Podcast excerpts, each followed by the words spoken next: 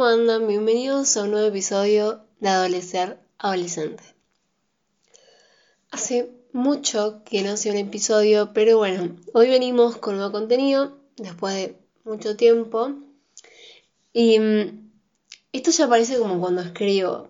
Para los que no sabían, eh, yo escribo eh, no solamente el guion del podcast, sino también tengo mi cuenta Milanesa Miri, donde subo mis escritos que mm, estoy un poco emocionada. Les cuento como formato que estoy participando en un concurso de escritura. Así que está, está piola eso. Eh, y bueno, cuando yo escribo lo hago cuando estoy muy mal. Em, y es algo que tiene que ver con cuando grabo, que es, es como un escape, ¿no? Como momentos en los que intento escapar un poco de, situaciones o de momentos difíciles y digo, bueno, vamos a grabar. Y vamos a hablar de cosas o que me están pasando o que me interpelan bastante. Bueno, eh, si algo que aprendí eh, en este tiempo es eh, sobre los duelos. los duelos, como dice la palabra, duelen y duelen mucho. como saben, en, mi podcast se llama Adolecer Adolescente y adolecer significa eh, sufrir, pasar por momentos difíciles y mm, tiene, la adolescencia tiene muchos, muchos duelos, o sea, es muy normal perder amistades, perder familiares, perder parejas, relaciones amorosas, un montón. Eh, pero algo que tienen en común es que son todos distintos. Eh, todas las personas son distintas y cada quien tiene su proceso. Como dice la palabra, em, duelen, pero son procesos. Y en el episodio de hoy vamos a estar hablando un poco de cómo transitarlos. No hay una fórmula secreta, no hay... Créanme que yo pensé que había una fórmula o que había un parámetro algo que es tal cual todas las veces, pero no es así. No es lo mismo la primera que la segunda vez, la tercera vez. No es lo mismo eh, dependiendo de con quién te estás relacionando. O sea, si perdés un amigo es una cosa, si perdés un novio es otra, y si perdés un familiar o un animalito, lo que sea, es otra. Hoy me voy a estar enfocando bastante en los duelos amorosos eh, o en las, las pérdidas eh, familiares también. Em, y bueno, porque es algo de lo que sé que he transitado, entonces bueno. Eh, como acabo de decir recién, es algo que se transita. Ah, hay algo que te van a decir muchas veces, es hacer borrón y cuenta nueva. Sí, o sea, está bueno cerrar etapas, está bueno cerrar etapas, está bueno cerrar ciclos, Em, pero como decía, es como que... Eh, no sé, todos te van a decir que hay una manera de hacerlo, eh, pero eh, todo depende de, quién sos, de, de, qué has vivido. Vamos a, a dividirnos como en distintos puntos. Eh, porque yo podría aconsejarles, por ejemplo, hace un año, que lo mejor es que sepan que todo pasa, que, que van a estar bien en unos meses, eso, eso sí, eso sí, eso es. Por ahí no son meses, pero, o sea, van a estar bien, sí. Pero hay algo que no te dicen que uno va a estar bien si uno hace algo para estar bien. Y suena algo muy básico, pero la cosa no es que el tiempo pase nomás, no es que, bueno, el tiempo va a solucionar todo. Sí, el, el qué haces con tu tiempo va a solucionar todo. Em, eso es importante. También es muy importante, eh, yo creo, considero que en muchos casos es importante el contacto cero, el, o sea, la mayoría, a menos que vos seas una persona a la que siente que tiene que cerrar un ciclo, hay algo que yo en TikTok que es que no necesariamente siempre tenés que cerrar, o, sea, cerrar con una conversación final o una charla final, todas tus relaciones. Em, yo me he quedado eh, sintiendo que vivía una charla pendiente, una charla final con una persona que cuando la tuve fue como si no hubiera pasado nada. Fue gratificante en punto tener algunas respuestas, pero más que... Pero hay veces que con que no siempre es necesario tener una charla final, un último, no sé, una última último encuentro con la persona para cerrarlos. Todo depende. Em, entonces eso, o sea, eh, la cosa es transitarlos, eh, transitarlos de la manera que vos puedas, pero haciendo, o sea, dejándote sentir, que eso es súper importante, dejar sentir lo que, lo que sientas, lo que quieras, pero, o sea, llorar lo que tengas que llorar, pero intentar hacer un mínimo, un mínimo esfuerzo por salir adelante. O sea, eh, algo pasa mucho en los duelos de pérdidas familiares, que es como que yo personalmente no siento que sea algo que se supere. Siento que es algo con lo que se aprende a vivir.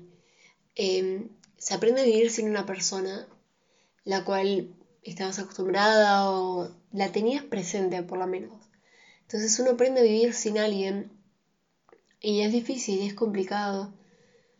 Pero creo que el mejor consejo es que uno tiene que llorar, llorar muchísimo, llorar todo lo que tenga que llorar ese momento y después mm, uno se da cuenta de que de a poco eh, llora en momentos particulares, ya no llora todo el tiempo y, y es un gran desahogo. También está bueno agarrarte de cosas, o sea, de hobbies, de e incluso de, de personas. Em, pero no, no, digo eso de como lo de un clavo quita otro clavo, no, no, no. Yo creo que agarrarse, por ejemplo, de. O sea, no estar, no estar.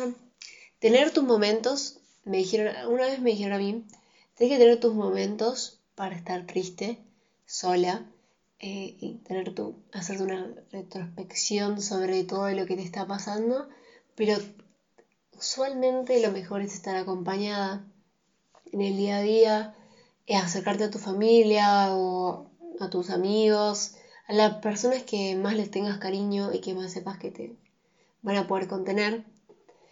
Eh, Creo que algo importante es no sentir culpa, creo que cada quien eh, lidia con los duelos a su manera, no hay, ya les digo, no hay una fórmula, no es que hay un unos pasos a seguir, porque si hay algo que aprendí es que, coincido con, que, que, sí puedo decir que lo dije antes, por ejemplo lo pueden ver en mi episodio de rupturas amorosas y lo vuelvo a decir ahora, em, que muchos programas te plantean que hay pasos a seguir. Por ejemplo, primero, no sé, la negación, el enojo, y uno intenta eh, continuamente ver en qué estado. Y no es, los seres humanos no somos seres así lineales. Que por ejemplo, yo estoy enojada un mes, estoy triste un mes, no. O sea, un día puedo estar enojada, un día puedo estar triste, un día puedes extrañar a la persona, un día puedes Em, sentir cariño por esa persona, otro día puedes decir, es, un pelotudo, una pelotuda de lo que sea. Es como que no hay algo lineal y no te tenés que... O sea, es muy difícil, y le dice una persona que es muy estructurada, no que intentar no estructurarte, no hacer... Eh, eh, sí puedes intentar eh, buscar como soluciones, pero no siempre va a haber respuestas. Y algo que en un punto yo hago esto también para entenderlo porque hay algo que me cuesta mucho, tengo muchas conversaciones pendientes, siento tanto con familiares o con personas que he perdido en los últimos meses, em, pero no siempre vas a tener eh, esas respuestas y vas a tener que empezar a simplemente buscar formas de salir adelante, formas de solucionarlo, formas de distintas terapias que puedes hacer para um, salir.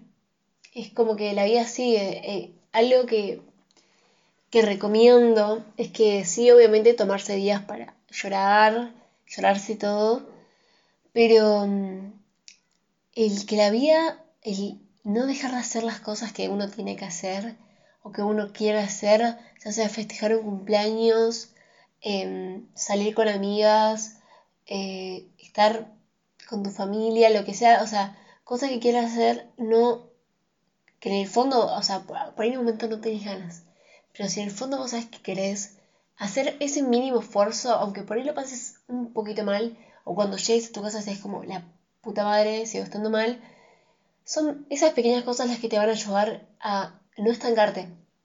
Que eso es lo más importante, no estancarse y entender que la vida sigue, que, aunque cueste, es todo un aprendizaje, todo pasa por algo, todo es por algo. Em, y no lo vas a ver el día 1, no lo vas a ver el día 2. Y algo que voy a aconsejar, que lo dice una persona también que es muy impulsiva, es un autoconsejo más que nada, es no eh, tomar decisiones apresuradas, pensar bien las cosas, darse un tiempo, porque mm, algo que, bueno, por ejemplo, yo aconsejaba mucho a amigas o gente conocida que cortaba, que por ejemplo ya quería escribirle un testamento a la semana. Yo le digo, espera, tipo, espera tres meses, por ejemplo, espera cuatro meses, porque no va a ser lo mismo que sientas el primer mes, que el segundo mes, que el tercer mes. No, siempre vas a tener más cosas que decir. Em, o sea, si no aplicas el contacto cero, aún más. Si tenés dos, tenés seis cosas que decir. Pero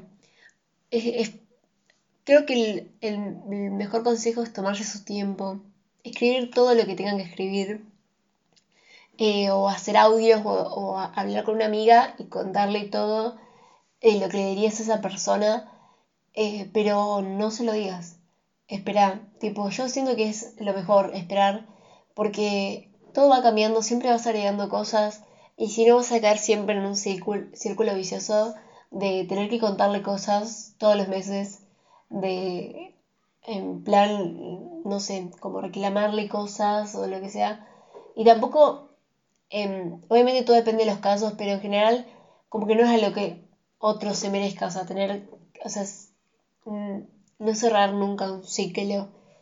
Em, entonces, bueno, eso sí es algo que les puedo aconsejar. Eh, creo que otro consejo es escribir, em, esto es en cuanto a, los duelos amorosos, em, no necesariamente rupturas, también puede ser como que ah, simplemente una relación de, de salientes, tipo de gente que salía, que no funcionó. Pero algo bueno eh, que se puede hacer es sacar las cosas buenas em, de los momentos difíciles y crecer con eso. Eh, es como que pueden hacer algo como escribir en, un, en las notas o en cualquier lado, escribir las cosas positivas que te llevas. Porque aunque sea algo, aunque la persona sea una mierda, eh, por ahí hay algo que a, vos, que a vos te ayudó. Tipo, o sea, por ejemplo, me enseñó que yo no quiero esto. Eh, o me enseñó a quererme un poco más. Me enseñó a darme mi lugar o cosas así, ponele. O por ahí sí la persona hizo cosas buenas o eh, por ejemplo, me dio mucho amor en tal sentido, o me acompañó mucho en tal momento, lo que sea, escríbanlo todo y también escriban las cosas malas.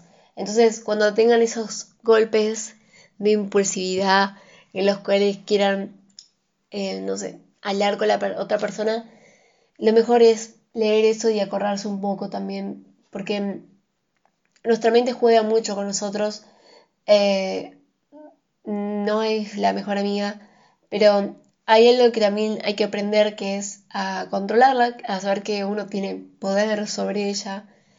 Eh, es difícil. A mí cuando me lo dijeron por primera vez no lo comprendía bien y siento que es algo que con meditación y mucho se puede ir logrando, que es el control de tu mente, pero bueno, eso lo tendría que dejar para otro episodio. Y si quieren saber sobre eso, díganme. Y bueno, nada, eh, espero que les haya gustado, como siempre recuerdo que es mi opinión. Em, y en estos capítulos he decidido hacerlos por ahora sin nadie. Pero puede ser que más adelante vuelva a traer gente.